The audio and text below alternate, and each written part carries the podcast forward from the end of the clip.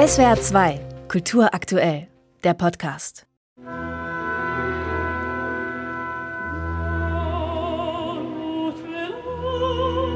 Wer Macbeths Frau mit Asmik Grigorian besetzt, könnte auch den Titel der Oper leicht modifizieren.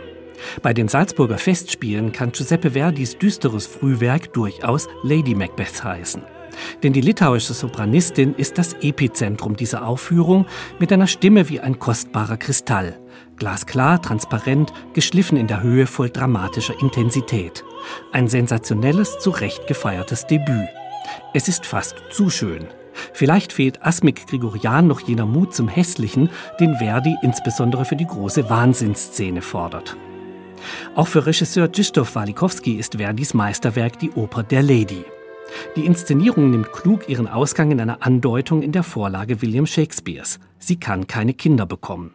Der Gynäkologe bestätigt ihr das pantomimisch in der Eingangsszene der Hexen. Die sind wahrhaft blind wie das Schicksal und prophezeien Macbeth, dass er kinderlos die Macht an den fruchtbaren Gefährten Benko abgeben wird. Aus dem schicksalshaft erzwungenen Verzicht auf den Lustgewinn erwächst ein ebenso zwanghafter Todestrieb, der das Ehepaar alles Fruchtbare mörderisch aus dem Weg räumen lässt und in der Machtgier Ersatzbefriedigung sucht.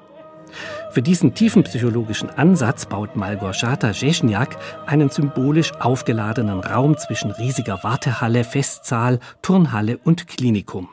Links steht von Anfang an das Waschbecken, in dem die Lady am Ende versucht, ihre blutbefleckten Hände zu reinigen und sich die Pulsadern aufschneiden wird.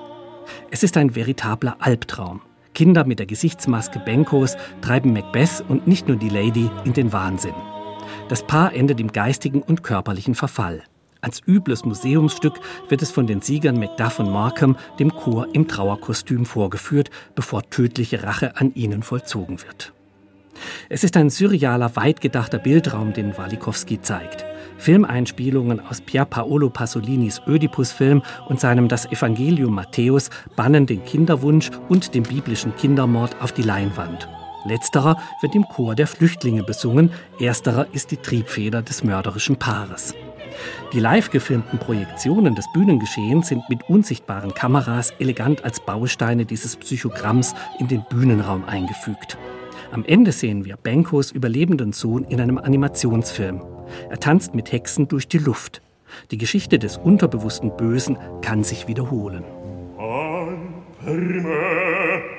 Gegen die stimmliche Verkörperung von Leiden und Leidenschaft der Lady von Asmik Grigorian ist schwer anzukommen. Aber der Macbeth von Wladislas Sulimski steigert sich zu tragischer Größe, dem sein letzter kurzer Abgang erschütternd gerät. Jonathan Tettleman als Macduff bestätigt alle Hoffnungen, die in diesen aufstrebenden Tenor gesetzt werden. Tarek Nasmi ist ein nobler Benko.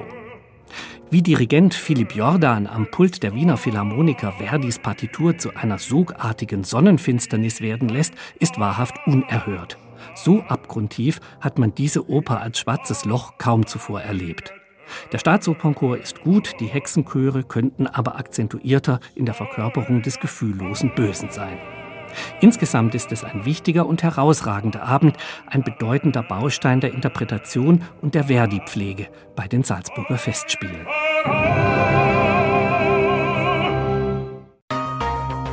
SWR 2 Kultur aktuell. Überall, wo es Podcasts gibt.